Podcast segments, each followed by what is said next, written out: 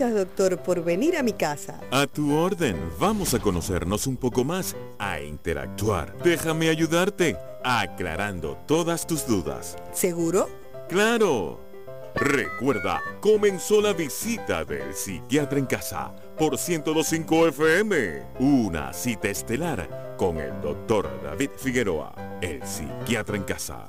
Con más de 35 años de trayectoria en la región, en Del Sur Policlínica seguimos innovando para su bienestar y continuamos siendo el centro de salud más completo y mejor equipado del sur del estado Anzuategui. Nuestra esencia es brindarle la más alta tecnología al servicio de su salud, con amplia gama de servicios especializados. Recuerda que no es necesario salir de la ciudad para encontrar servicios médicos de calidad con la mejor tecnología y con personal altamente calificado. Arroba del Sur Policlínica.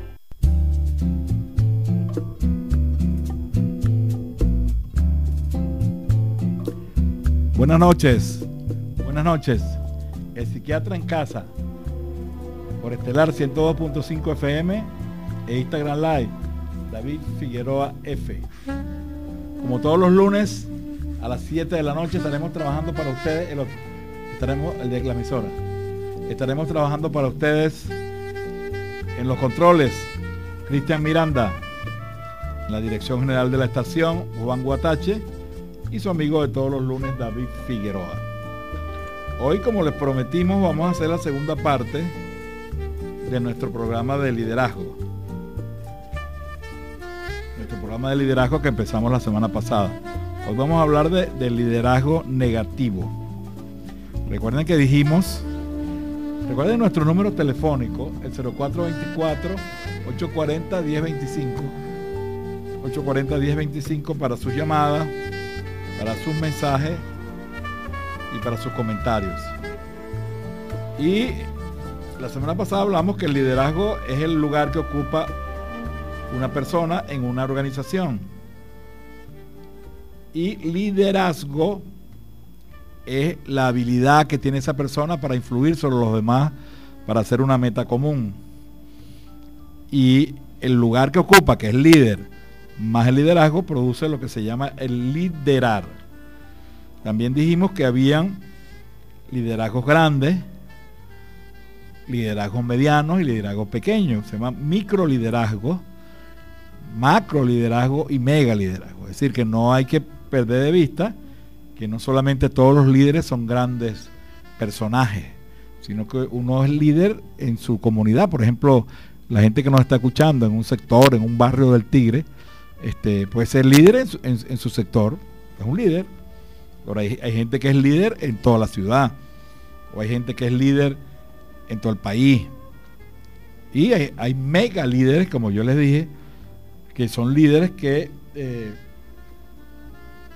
mm, son del planeta. Por ejemplo, le puse el ejemplo del Papa Francisco, que es el líder de la Iglesia Católica, teléfono de aquí, eh, de, la Iglesia Católica eh, del mundo, que son más de 2 mil millones de personas, son, son católicos.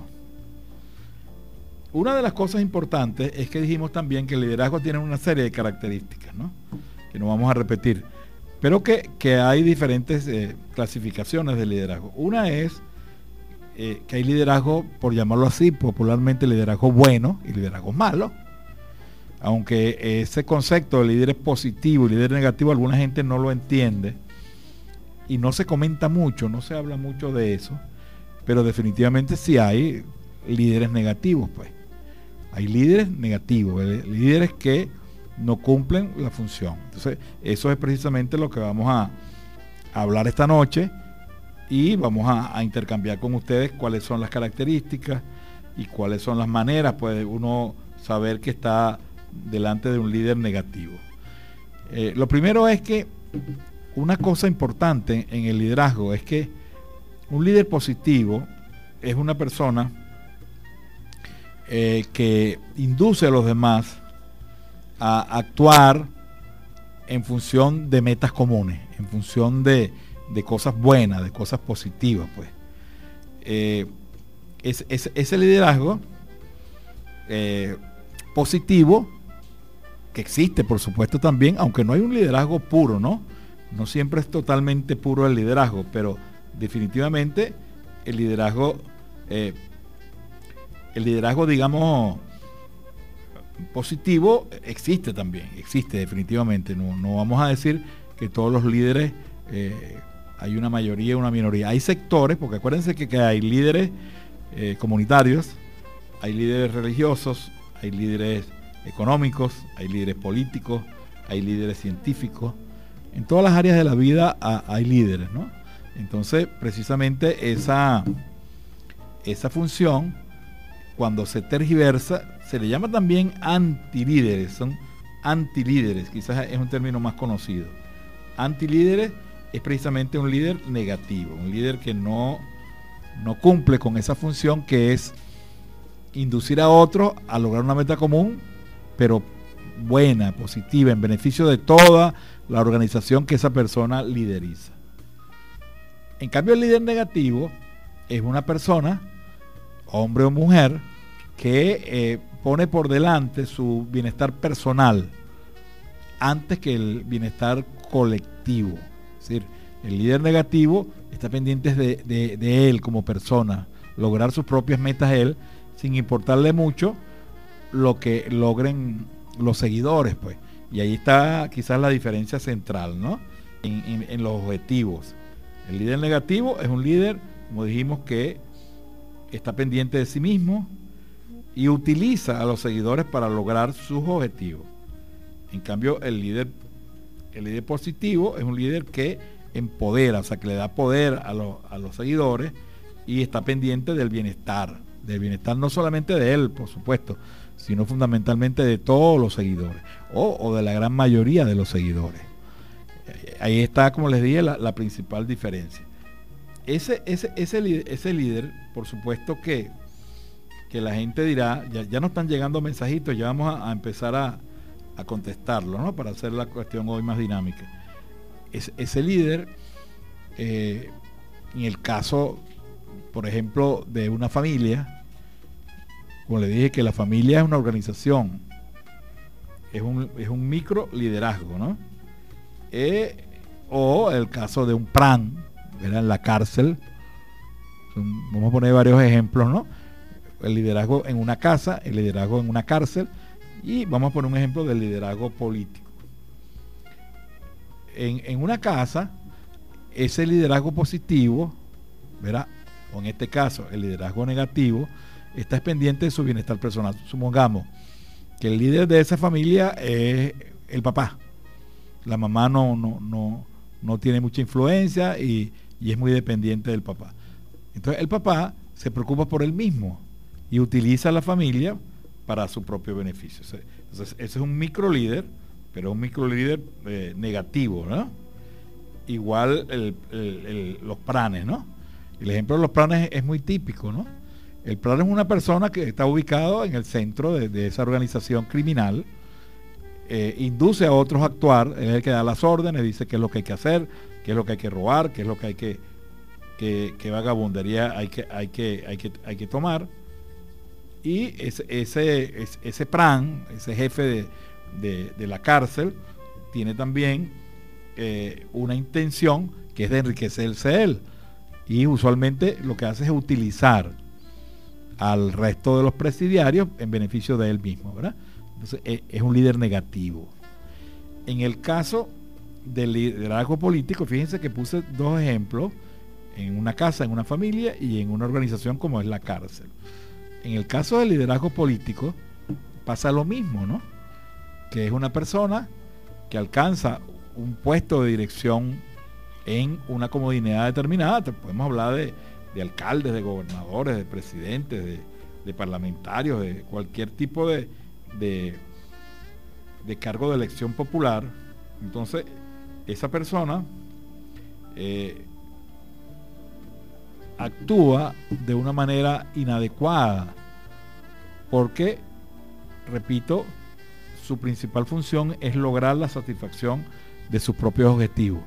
En desmedro de, muchas personas. Entonces, todos conocemos que, eso existe. Una de las cuestiones de, del liderazgo político es que la, política está como muy desprestigiada, ¿no? Eh, es una actividad que socialmente está mm, como muy mal, muy mal vista. Y eso es debido a, varias cosas, ¿no? Lo primero que hay que decir, voy a aprovechar la, ocasión para decirles que la política como tal es una ciencia. La política es un arte, la política es buena. La política no solamente que es buena, sino es indispensable. Pues. Alguien tiene que administrar los asuntos de la ciudad. Alguien, un, líder o varios líderes tienen que trabajar en función de lograr el bien común en una comunidad, en un estado, en un país. El asunto es que hay una cosa que se llama politiquería, que es otra cosa, que es una distorsión de la política. ¿eh? Es una distorsión y los niveles de participación política son distintos, ¿no? Hay gente que, todos somos políticos. ¿Por qué? Porque no nos interesa la ciudad. El que no le interese su, ciudad, eh, las cosas que suceden, las cosas malas las cosas buenas, o sea, teóricamente a todos nos debería interesar la política. Claro, hay unas personas que tienen un activismo político, que son líderes, son militantes de una organización política o son dirigentes, etcétera. Eso, está bien. Eso es una manera de, participación, pero no es la única. La participación política es cuando tú opinas en relación a los asuntos de, donde tú vives, pues, de tu comunidad, de tu sector.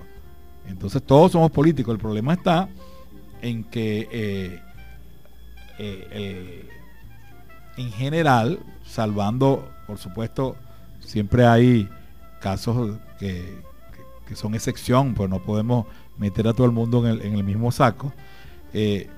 El liderazgo político ha generado ese concepto, ¿no? De que los políticos, la imagen de los políticos socialmente está muy deteriorada. Los políticos se consideran, si uno hace una encuesta desde el punto de vista de, imagen pública, eh, los políticos tienen una imagen pública muy mala. La mayoría, ¿no? Y eso es producto de, que hemos tenido dirigentes que, no han cumplido con las expectativas y por eso son, ahí viene el concepto, ¿no? De líderes negativos. Al final los líderes negativos logran incluso ganar elecciones, pero eh, la gente después lo descubre, se da cuenta de cómo son y, y les quita el apoyo, ¿no? Entonces, esa, esa, esa, ese asunto de que eh, la política es fea, la política es mala, es también una trampa. Es una trampa de muchos líderes, ¿no? Para tratar de que la gente sana, la gente honesta, la gente competente no se meta en la política. No se meta en la política. Es decir, no se meta ¿por qué? Bueno, para, para, para evitar precisamente que haya competencia entonces, muchas veces la persona dice, oye, me voy a meter en la política y todo el mundo le dice, no, no te metas ahí, porque ahí te van a, descalificar, te van a difamar, te van a ofender, te pueden hacer daño. Sí, es un terreno ahí sombrío, ¿no? Cuando no debiera ser así. Platón hace dos mil años hablaba que los verdaderos dirigentes políticos deben ser gente competente, gente capaz, gente con valores. Sin embargo, a través del tiempo se ha ido tergiversando ese asunto y muchas veces llegan a puestos de dirección personas que, son todo lo contrario, ¿no? Entonces tratan de, de, meter miedo, o sea, que la gente no se meta y solamente participan en la acción política este grupo de personas que son, como les dije, todo lo contrario de lo que es un líder positivo. Y el otro elemento también es que, es que sirve como para descalificar, ¿no? Seguramente ustedes se han dado cuenta que cuando uno hace una opinión, una manera de descalificarlo a uno es decir, no, es que está actuando políticamente. Esa es una opinión política. Para tratar de, de, minimizar pues, o, desprestigiar esa opinión. Y resulta que, bueno, sí, puede ser una opinión política, pero, pero todos somos políticos, pues. Entonces, eh, el, que alguien pueda ah, eh, tener una opinión política no, no lo desacredita para opinar, porque entonces sería el colmo Nadie podría opinar entonces. Es una trampa realmente. Por un lado, meten miedo para que la gente buena no se meta a políticos. Porque ellos saben que en última instancia su liderazgo tiene pies de barro. Y por otro lado, descalifican ¿no? a cualquier persona que haga una, opinión aplicándole el, estigma, el estereotipo de, que es una crítica política o se debe a un interés. Eso es manipulación definitivamente. Vamos entonces a, a leer unos mensajitos que la semana pasada se nos complicó un poco el tiempo.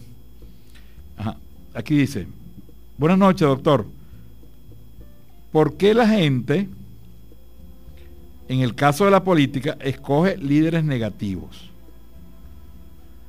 Bueno, fíjense, justamente es lo que yo terminaba de, más o menos decir, ¿no?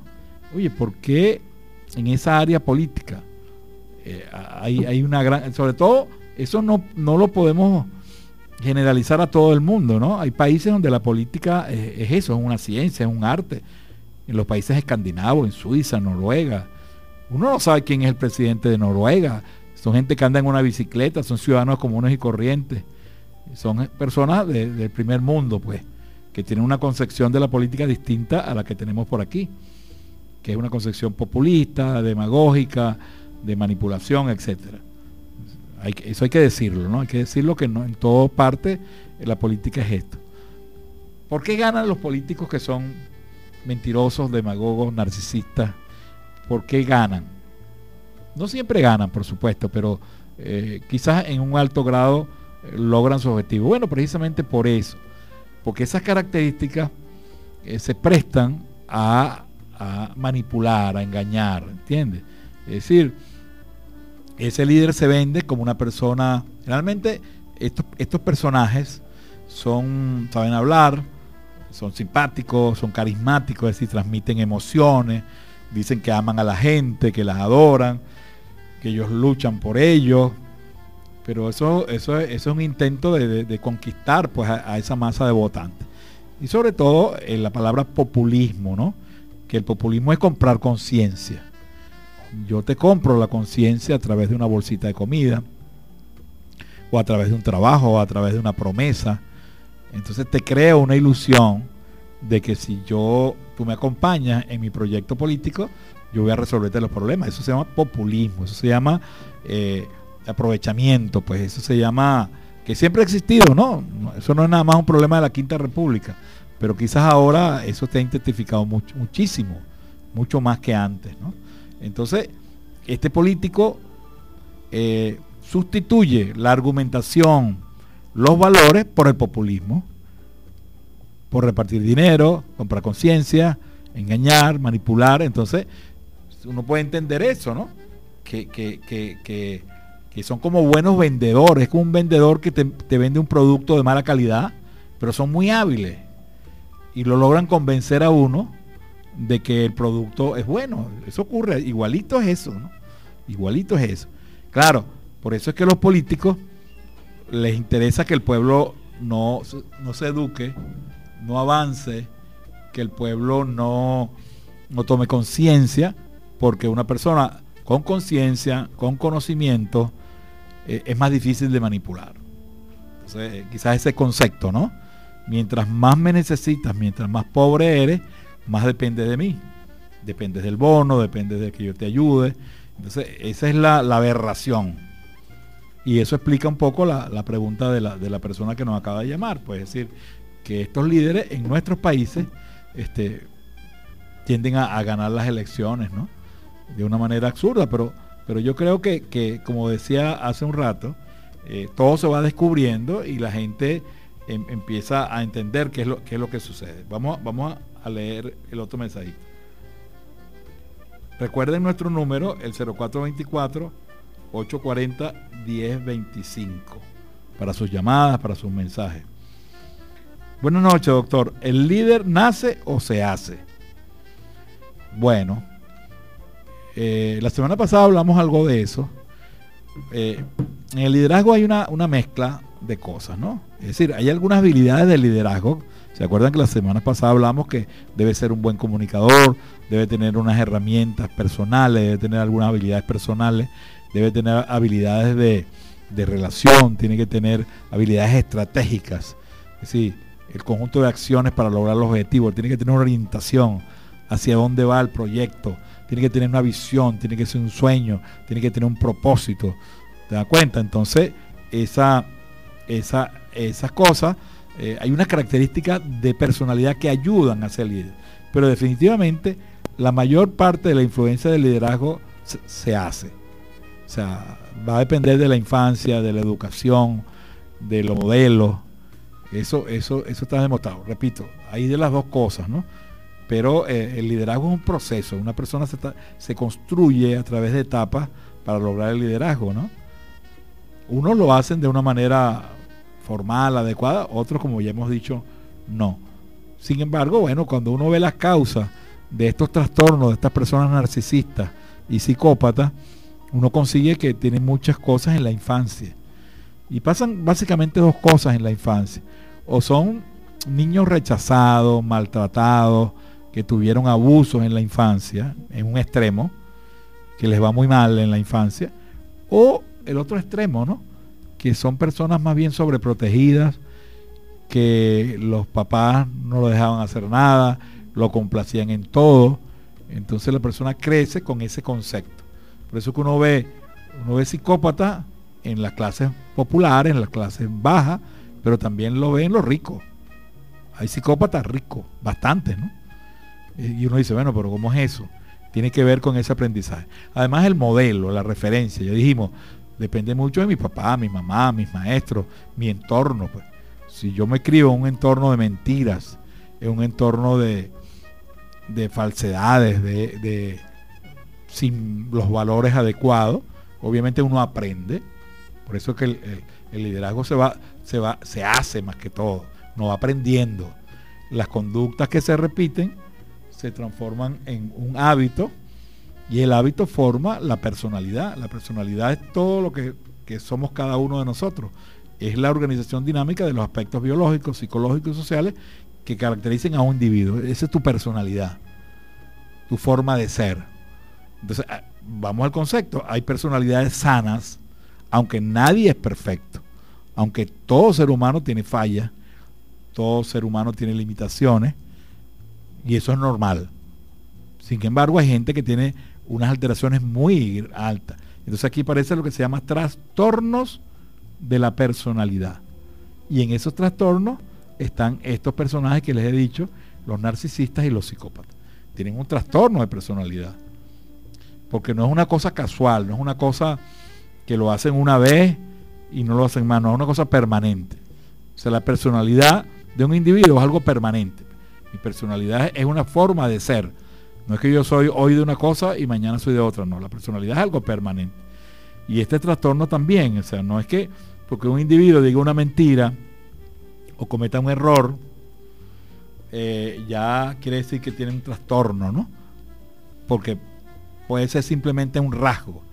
Sin embargo, cuando esto se, se hace cotidianamente y la persona es reincidente en esto, entonces obviamente ahí hay una alteración. Entonces siempre tenemos que tener esa concepción. Nadie es santo, nadie es perfecto. Sin embargo, estos casos son personas que indudablemente el asunto es permanente, no, no aprenden de la experiencia, repiten las conductas y, cada vez están peor. Ya vamos a, repetir un poco, a recordarles un poco las características. Vamos a seguir con los mensajes. Buenas noches, doctor. ¿Por qué se considera un líder que ayuda a los, a los sectores más débiles como populista? Y cuando ayuda al capitalismo se le considera líder democrático. Buena pregunta, buena pregunta. No se trata de ayudar, está bien, un líder ayuda a través de acciones colectivas. ¿Verdad? Si yo logro eh, resolver el problema del agua o paliarlo, estoy ayudando a la gente. Pero es en el colectivo. Si yo logro mejorar la salud, logro mejorar la electricidad, son acciones colectivas. Si logro mejorar las calles, son acciones colectivas. El problema del populismo es cuando tú resuelves solamente a la gente que te interesa. Se llama clientelismo político. Los militantes míos, los que me apoyan, obtendrán beneficios. Y los que no me apoyan, los bloqueo. No les hago caso, los descalifico. ¿Se dan cuenta? Eso es populismo, es comprar conciencia. Porque además, un alcalde, un gobernador, un presidente, ese dinero no es de él él está ahí para manejar el presupuesto.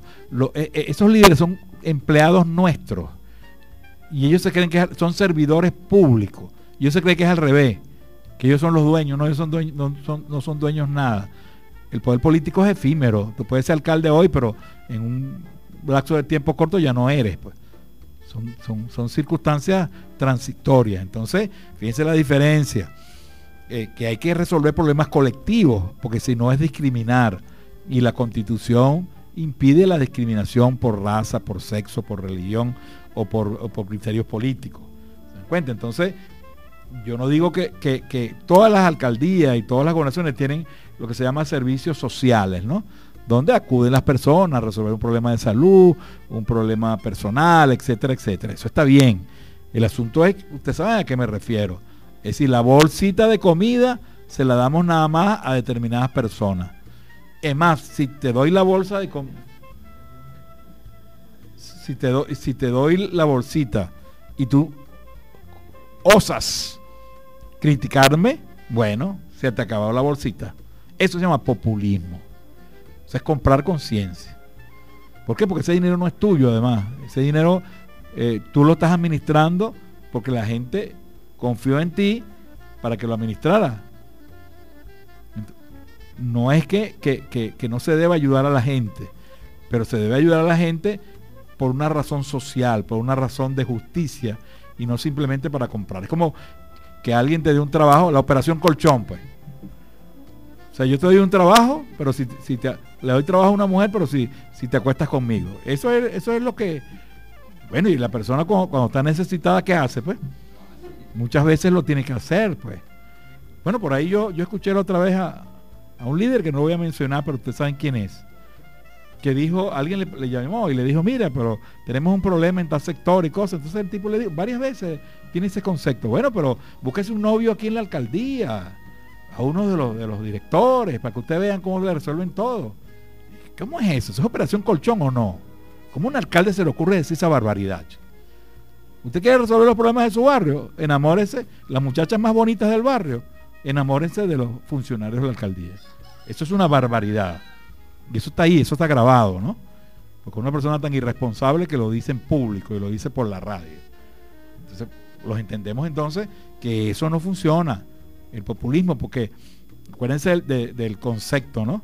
Uno tiene que darle a la gente eh, el pescado, pero hay que enseñarlo a pescar, porque tú no, tampoco puedes acostumbrar a la persona a vivir del Estado. Pues yo te doy un trabajo y no vas al trabajo. Como pasa en todas partes, en las gobernaciones, en los ministerios, que hay un poco de gente ahí que no trabaja, que le pagan un sueldo porque son activistas. Ustedes saben de qué yo estoy hablando. Yo no estoy hablando de cosas de, esotéricas, no estoy hablando de realidades que ustedes saben que es así. Entonces, tienes una nómina fantasma ahí simplemente de activistas políticos. Entonces, eso es lo que no debe ser. Si tú haces un buen trabajo, si tú logras resolver problemas, la gente te va a apoyar. Y te va a apoyar, ¿por qué? Porque no solamente estás resolviendo un problema individual, sino que estás resolviendo problemas colectivos. Los problemas individuales se pueden atender, pero lo importante son problemas colectivos. Tú eres un líder social. ¿eh? No solamente es para a mis amigos, a mi familia, a, la gente de mi partido, a los únicos que yo atiendo. Vamos a seguir entonces con las preguntas, ¿no? Con los comentarios. Buenas noches, doctor David. Estoy escuchando el programa. ¿Qué porcentaje de recuperación tiene un paciente que sufre de trastorno bipolar? Bueno, ya ese es otro tema, ¿no? trastorno bipolar es una enfermedad mental eh, seria que, que si se trata, si se le ponen los medicamentos apropiados, la persona puede mejorar. Puede mejorar y, y tiene buenas posibilidades de funcionar la mayoría de las personas logran, logran recuperarse, pero no es el tema. Yo en, otros momentos he tratado estos temas. Hay una cosa que quiero decir, creo que lo dije la vez pasada, que es que, bueno, mire, yo tengo aquí año y medio haciendo todos los lunes este programa. Yo lo tengo grabado todos.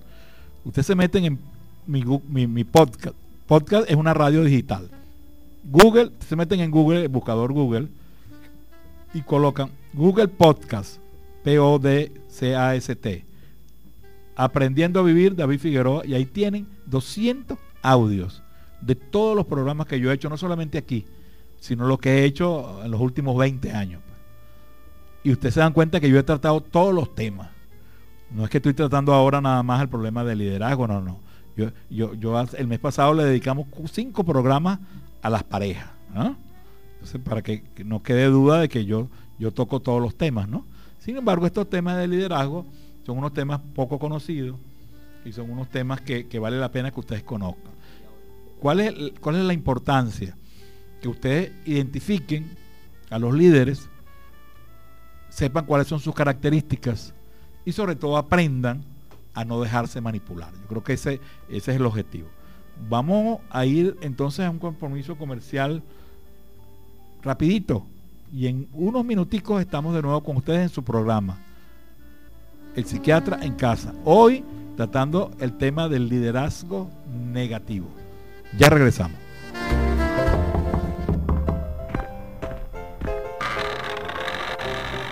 Gracias, doctor, por venir a mi casa. A tu orden. Vamos a conocernos un poco más, a interactuar. Déjame ayudarte, aclarando todas tus dudas. ¿Seguro? ¡Claro! Recuerda, comenzó la visita del psiquiatra en casa por 1025 FM. Una cita estelar con el doctor David Figueroa, el psiquiatra en casa.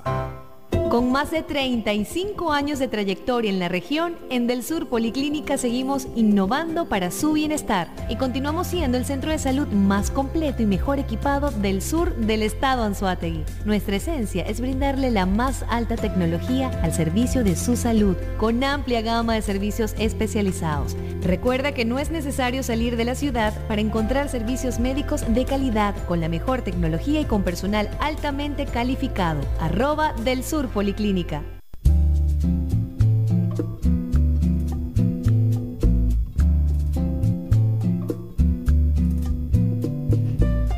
Bueno, seguimos psiquiatra en casa, como todos los lunes a las 7 de la noche, por Estelar 102.5 FM e Instagram Live, arroba David Figueroa F. Hoy tratando el tema del liderazgo negativo. Ya lo definimos, de algunas características y estamos contestando algunas de, sus preguntas que nos están mandando por los mensajes de texto. Eh, hay otra característica que es la siguiente, ¿no? Generalmente eh, uno de los problemas es que el liderazgo negativo tiene un conjunto de, necesidades. porque la pregunta es ¿por qué, por qué actúan así? ¿Por qué eh, se expresan de esa manera? Porque tienen un conjunto de necesidades. Eh, los líderes negativos tienen necesidades de poder. Son gente adictas al poder. Le fascina el poder. A todos nos gusta el poder, ¿no? Porque el poder es la capacidad que uno tiene de que los demás hagan lo que uno quiere. Eh, pero esto no, esto es una obsesión por el poder. Y estamos hablando del poder político, del poder económico, del poder sobre la gente. Entonces, tienen una necesidad de poder. Porque en el fondo estos líderes son muy inseguros, son muy vacíos y tratan de compensar eso con necesidades de, prestigio, de poder. Fíjense que ellos exageran sus cualidades, porque obviamente que, para ser líder hay que tener algunas cualidades, ¿no? Y, no todas son negativas, ¿eh? hay que ser objetivo en eso. Sin embargo, eh, esa persona exagera sus logros, exagera, yo soy el mejor, yo soy el papá, yo soy lo máximo. Si yo no, si yo no estoy aquí, esto se cae, pues. En el planeta no hay nadie como yo. Eh, por ejemplo, es, ese capricho, voy a aprovechar de, hacer un comentario sobre eso, ¿no? Porque esto, esto, esto se da en muchas cosas. Acuérdense que yo les hablé del microliderazgo de la familia, le hablé del liderazgo de los planes y estoy hablando un poco del liderazgo político. Con estas características comunes que, es la cuestión del, liderazgo negativo. ¿no? Entonces, una de las cosas de, de algunas personas que son que se llama ególatras. Ego es el yo, yo, yo me siento el mejor, el más, el más grande, ¿no? Y las dos características básicas que yo me siento el más grande y yo desprecio a los demás. O sea, el líder negativo desprecia a los demás, aunque él dice que no. O ella, ¿no? Porque hay, líderes negativos mujeres, ¿no? Acuérdense que ya yo dije que es más frecuente en los hombres que en las mujeres, los trastornos estos de personalidad. Pero ustedes ven que las expresiones, ustedes son unos cabezas huecas, son de no sé cosas, no saben hablar, son unos brutos. Descalifica a la gente, ¿no? Sobre todo a la gente cuando, cuando no complace sus peticiones. Incluso descalifica mucho a su equipo. Porque él se rodea muchas veces de gente que no sea muy destacada, él quiere gente obediente, gente que, que sean como una foca, que lo que hacen es levantar la mano porque él no tolera crítica. Él es el jefe y él dice lo que hay que hacer y el que se opone lo vota y lo descalifica. Cuando hay algún persona, de, miembro del, de, su tren ejecutivo que se destaque, eh, él se pone paranoide, se pone desconfiado. Son muy paranoides, ¿no? Paranoides de desconfianza, desconfianza patológica. Porque tienen miedo de que esa persona lo desplace, porque son unos troncos inseguros. O sea, esa es una máscara que se pone el narcisista. Que aparentemente la gente dice, oye, pero tiene una autoestima elevada. No, eso es mentira. Esa autoestima es distorsionada. Eso es una pésima autoestima. En el fondo es un gigante de pies de barro. Entonces, esa, persona, eh, de alguna manera, eh, no tiene empatía, no se pone en el lugar de los otros. Entonces, tiende a descalificar mucho al resto de la gente, ¿no? Insisto, sobre todo cuando es una persona que no, es una foca que, que hace todo lo que él diga. Sí, señor, sí, señor, sí, señor, sí, señor. Porque tienden a ser líderes autoritarios, líderes dictadores líderes autocráticos, ¿no? Porque para ellos la democracia, la democracia implica escuchar.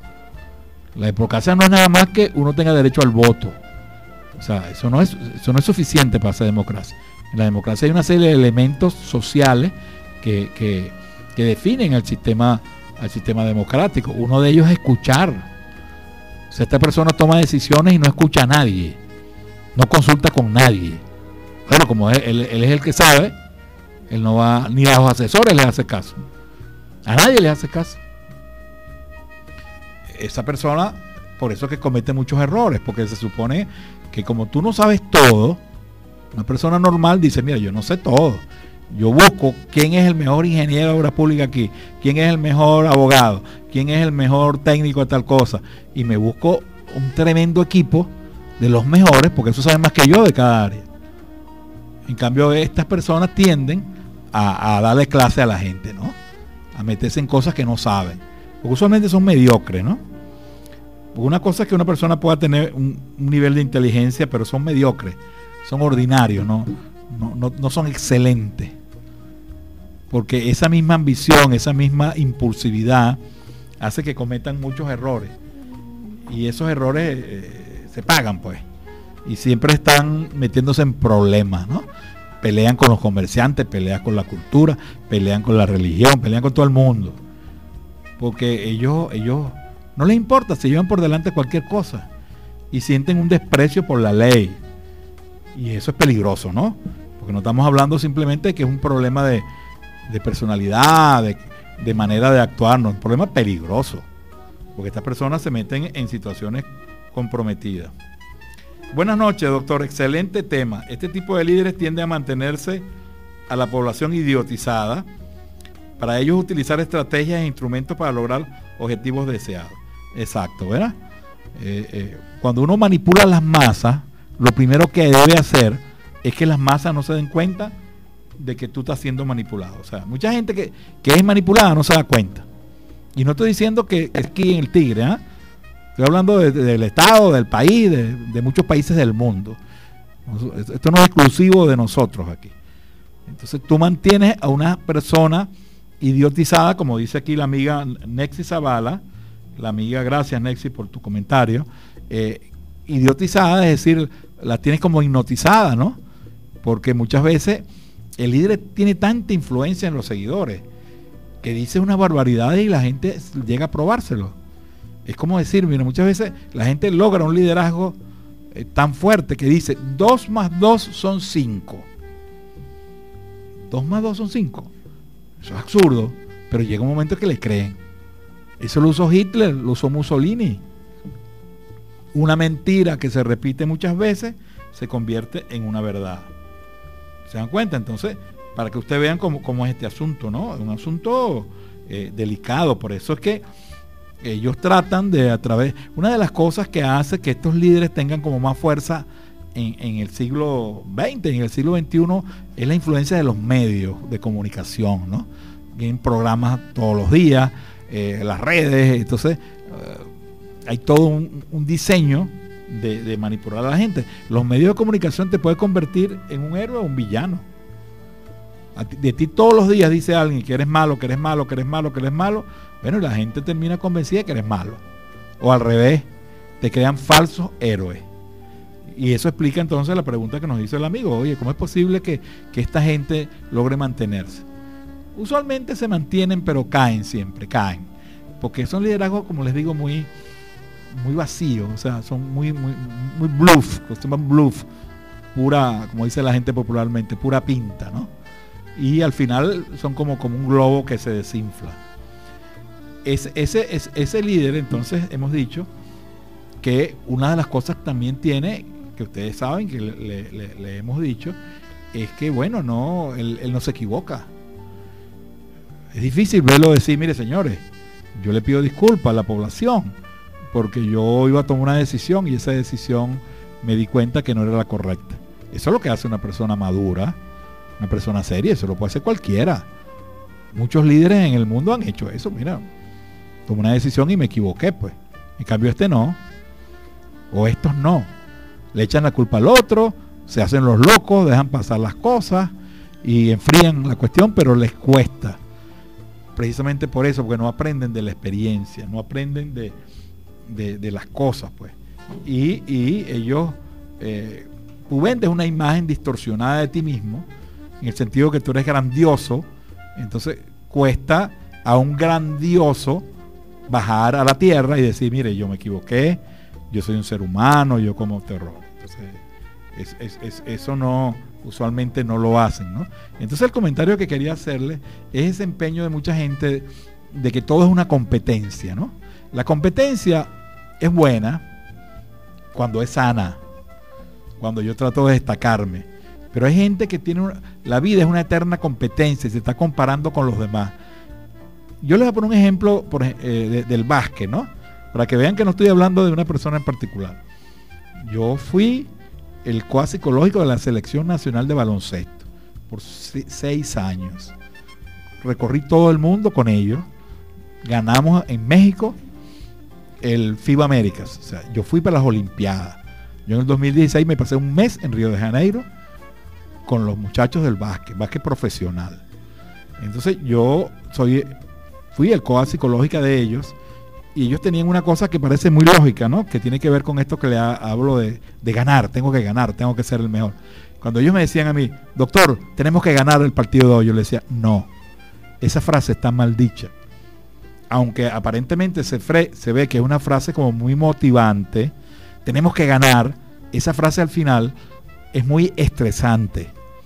¿Por qué? Porque ¿qué pasa si tú no ganas?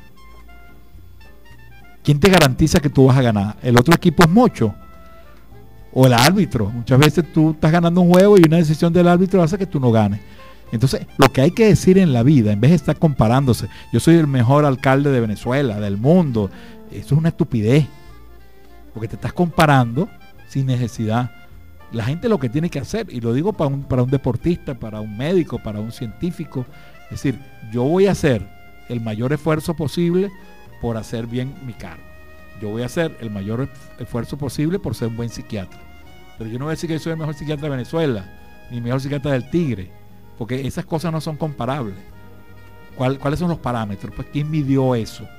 Entonces es un engaño yo voy a hacer el máximo esfuerzo por ser un buen diputado, por ser un buen gobernador, por ser un buen presidente. Eso sí depende de mí. Uno tiene que en la vida, cuando se plantea objetivos, tiene que plantearse objetivos que dependan de uno. ¿Verdad? Uno no es mejor ni es peor que nadie. Cada quien es distinto. Yo no, se comparen con otro. Compárense con ustedes mismos. que soy yo como era antes, que soy ahora, que soy yo hace cinco años. Porque hay gente que dice, vamos a salir una, una, llamada. Ajá, vamos a salir una llamadita. Un segundito para cerrar un poquito esta idea.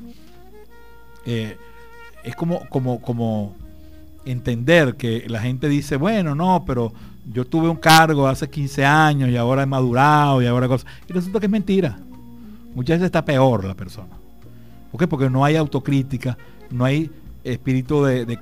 hay una cosa que, se llama la culpa, ¿no? Que la culpa es negativa, pero la culpa a veces lo hace que uno enmiende los errores. Entonces mucha gente como que no madura.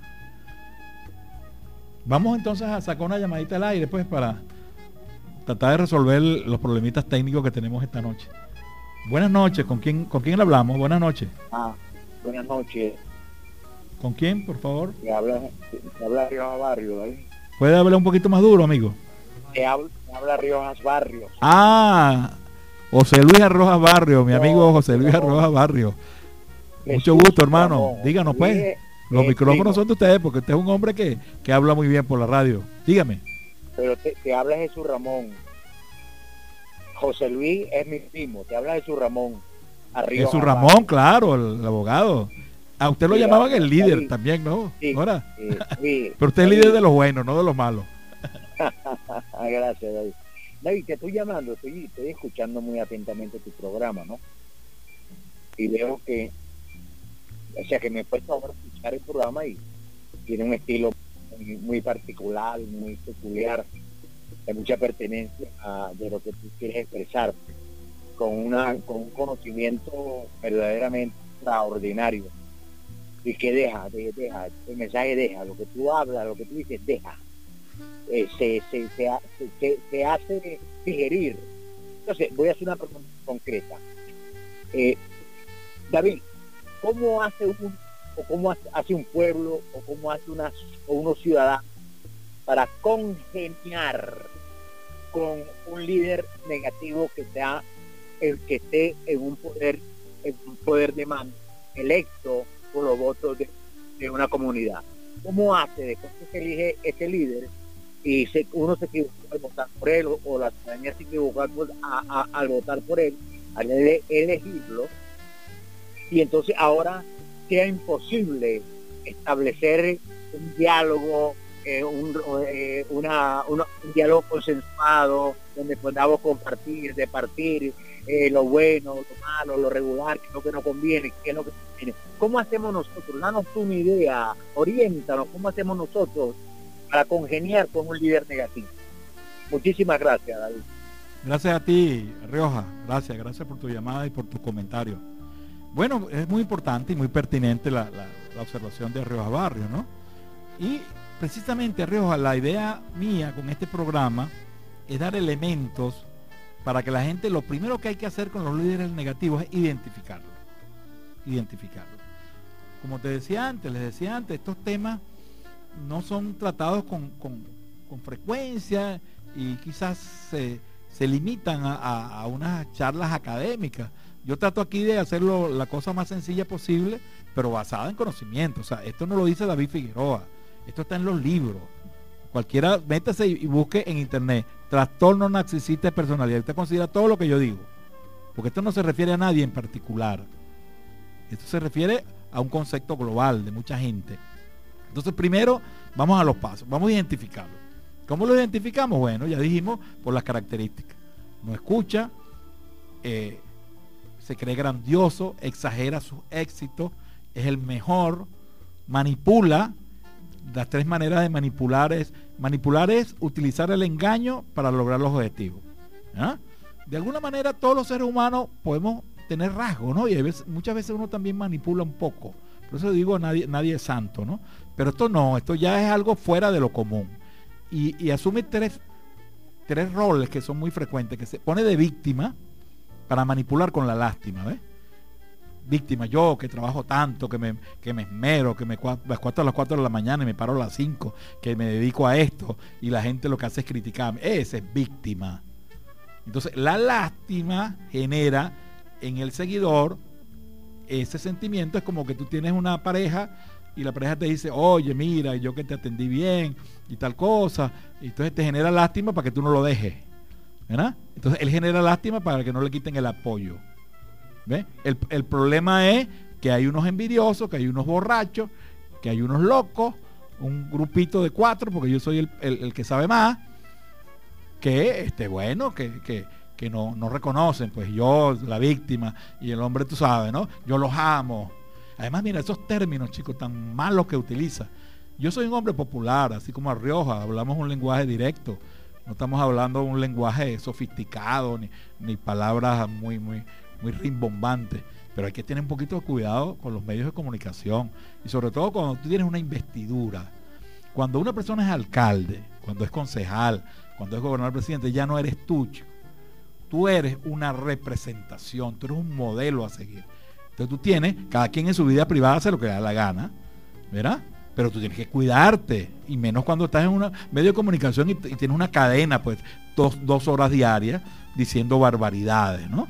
Entonces, vuelvo al asunto. Primero, lo identificamos, lo identificamos por las características. Eh, una cosa también muy típica, muy típica, es ese, ese, ese intento, chico, de, de, de, no tolerar la más mínima crítica. Cuando todos sabemos, todos los que hemos estado en la política sabemos que siempre va a haber personas que nos critican.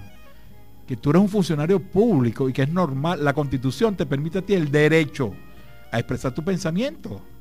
Claro, con respeto, sin, sin difamar, sin, sin, sin formar esa peroco a nadie. Pero, ¿por qué tú te vas a sorprender de que alguien no esté de acuerdo contigo?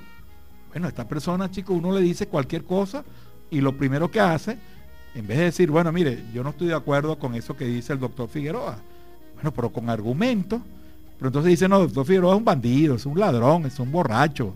O sea, por favor, ¿ah? ese es un programa que está en la mañana, ¿vale? Que es un horario de todo público.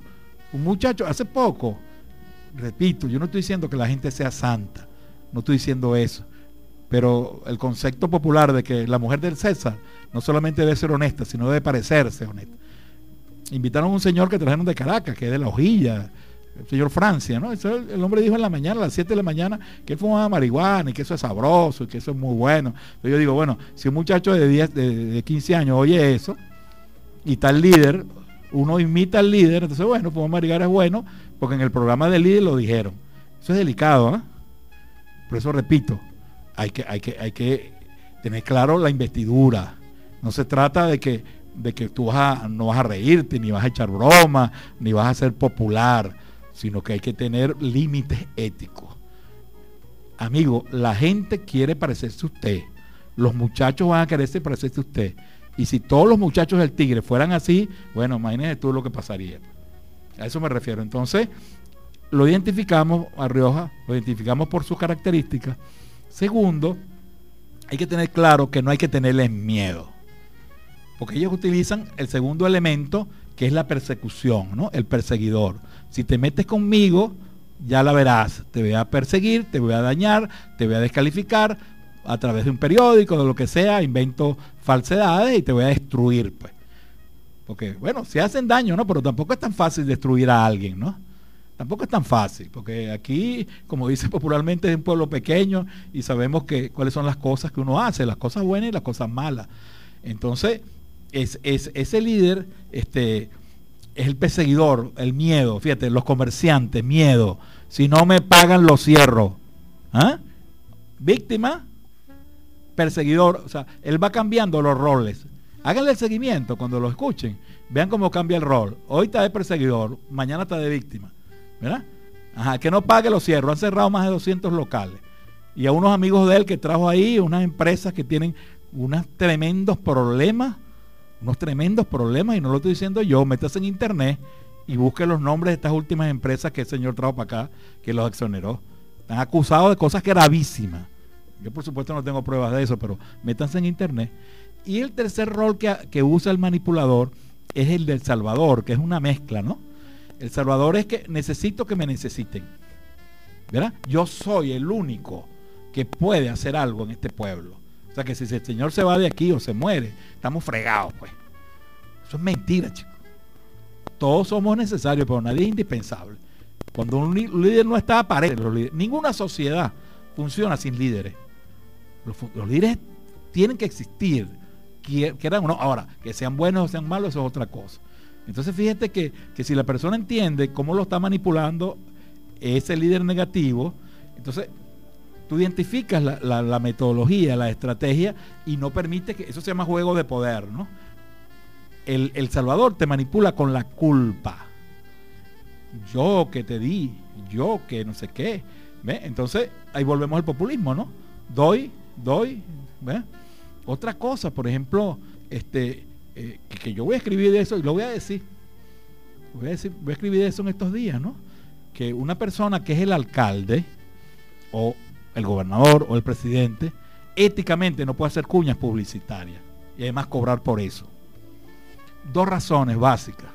Y Arreoja abogado, ojalá que Arreoja me pueda orientar un poco en eso. Dos razones básicas. Primero, que hay un conflicto de intereses. Yo no puedo decir, mire señores, compren en la carnicería, no sé qué cosa, no sé qué cosa. Porque tú eres el alcalde de todos los carniceros, chicos. Tú no puedes favorecer a un carnicero por los demás, o a un panadero, o a un vendedor de hortalizas. ¿Se cuenta? Porque eso es injusto.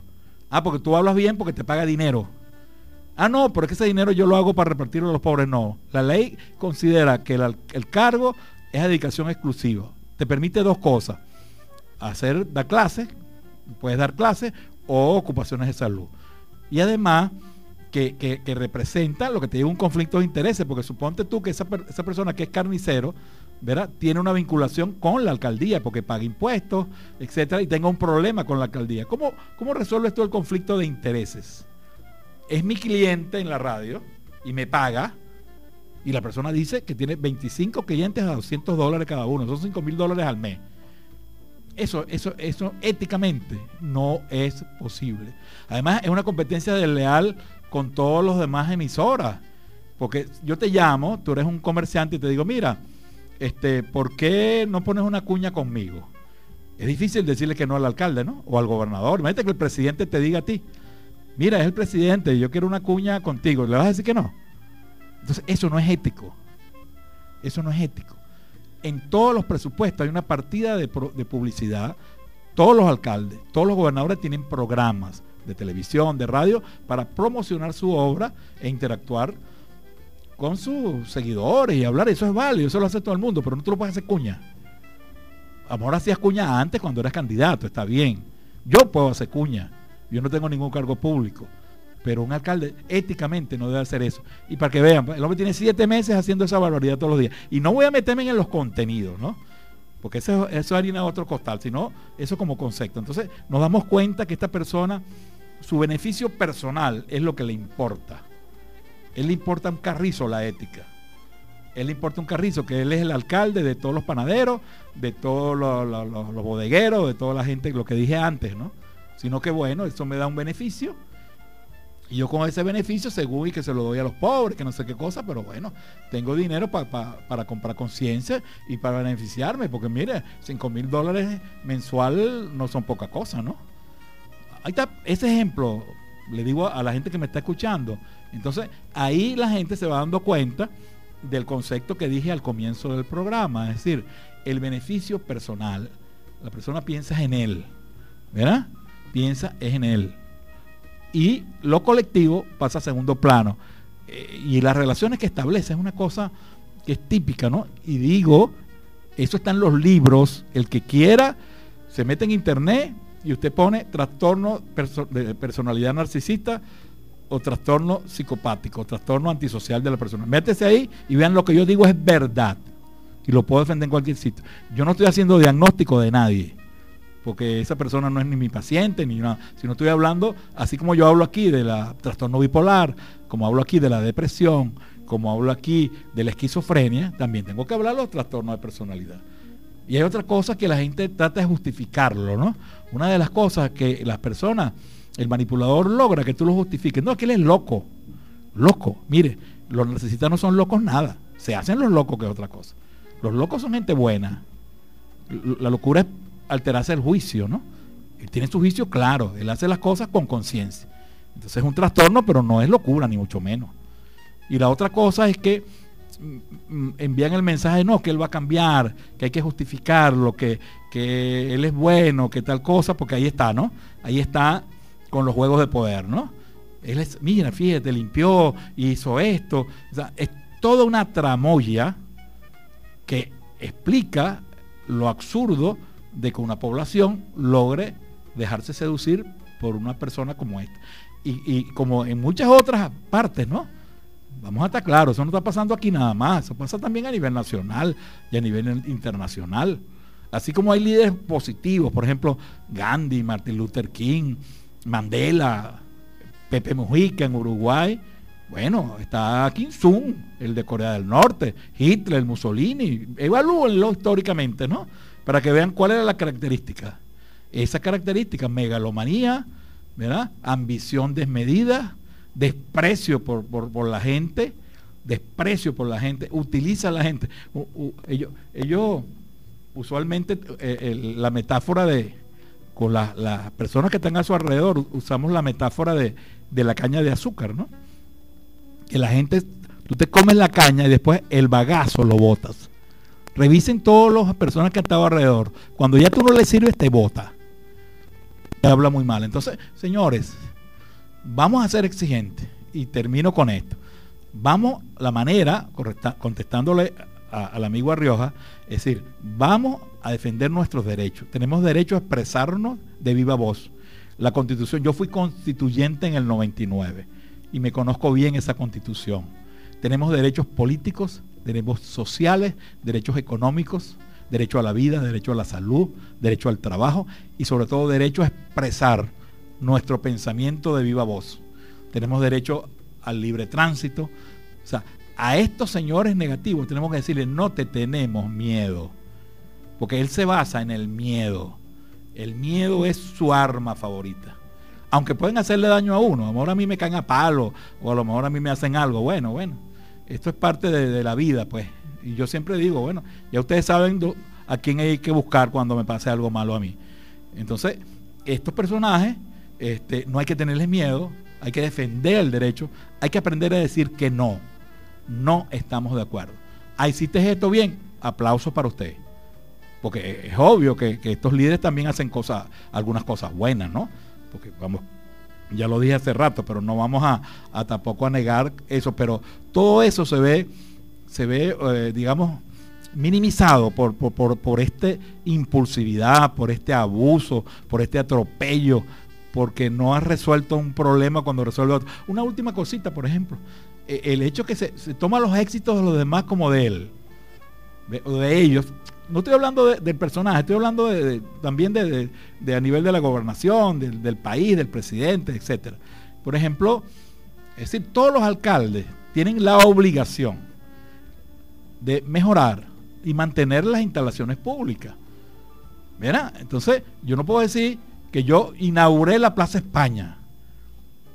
Es una manipulación. Esa plaza tiene 60 años, chicos, 70 años. Entonces traigo al embajador de España y le digo, mira, aquí está la plaza. Todos los alcaldes que han pasado por ahí le han metido la plaza, la mano a la Plaza España. Unos más, otros menos. Por ejemplo, entonces él, lo vamos a llamar el reinaurador. Lo que hace es reinaurar. Porque yo pinte y arregle, tengo que ser, lo sensato es decir, esto, por ejemplo, el complejo, el complejo de la cultura, el, complejo, complejo cultural Simón Rodríguez, lo hizo PDVSA en aquella época, en el año 85, hace más de 30 años, antes de yo ser alcalde, para la cultura. Entonces yo lo pinté y le pinto luces, lo vuelvo, agarro otra vez y lo vuelvo a inaugurar. Pero tú tienes que darle crédito, decir, esto lo inauguró PDVSA hace 40 años y yo lo estoy remodelando. Por ejemplo, en mi periodo yo hice la Casa de la Mujer, ¿vale? Ahí no había nada al frente de la Cruz Roja. Eso lo hice yo. Ahora, todos los alcaldes la han ampliado, la han remodelado, las cosas, pero oye, dale crédito a la gente. Tiene que decir, mira, esta obra la hizo el alcalde tal y yo la estoy remodelando. Eso es ser sensato, ¿vale? Eso es tener sentido común, eso es respetar a la gente. Y todas estas cosas no, existen. Entonces, mire, eh, este programa no, no es eminentemente partidista, yo no milito en ningún partido, yo tengo mis ideas y bueno, las expreso de una manera pacífica, democrática. No tengo armas, no tengo guardaespaldas, no tengo detrás de mí quien me mande, ni tengo en Caracas protectores, como tienen por ahí mucha gente, pero es así. Tenemos que combatir los liderazgos negativos, vengan de donde vengan. Del gobierno regional, del gobierno nacional y del gobierno local. Esa es lo que yo digo, porque así tendremos una mejor sociedad. Así, así todos nos beneficiaríamos y que bueno, la persona tenga la posibilidad de escoger los mejores hombres y mujeres para que dirijan los destinos de su ciudad. Bueno, estamos listos. Ya Cristian parece el penado 14, me ha hecho como 100 señas que me pasé. Pero bueno, muchísimas gracias. Muy buenas noches. Recuerden, todos los lunes a las 7 de la noche, el psiquiatra en casa, por Estelar 102.5 FM. Los espero el próximo lunes. Gracias y muy buenas noches.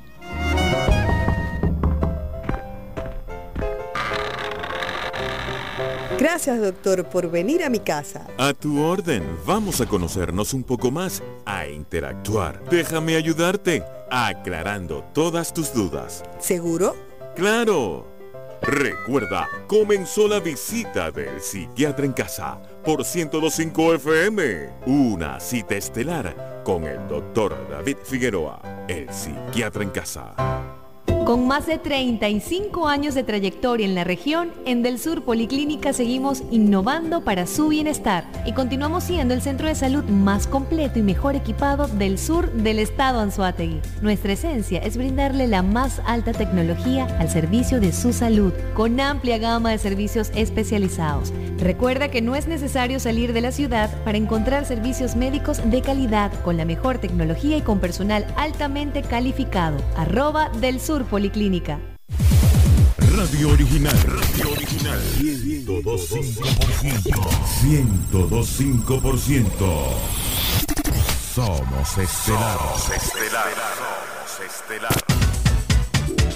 Y ustedes, Estelarísimo. Transmitimos desde la calle 14 Sur en El Tigre, zona sur de Anzuategui. Radio. Bien hecha.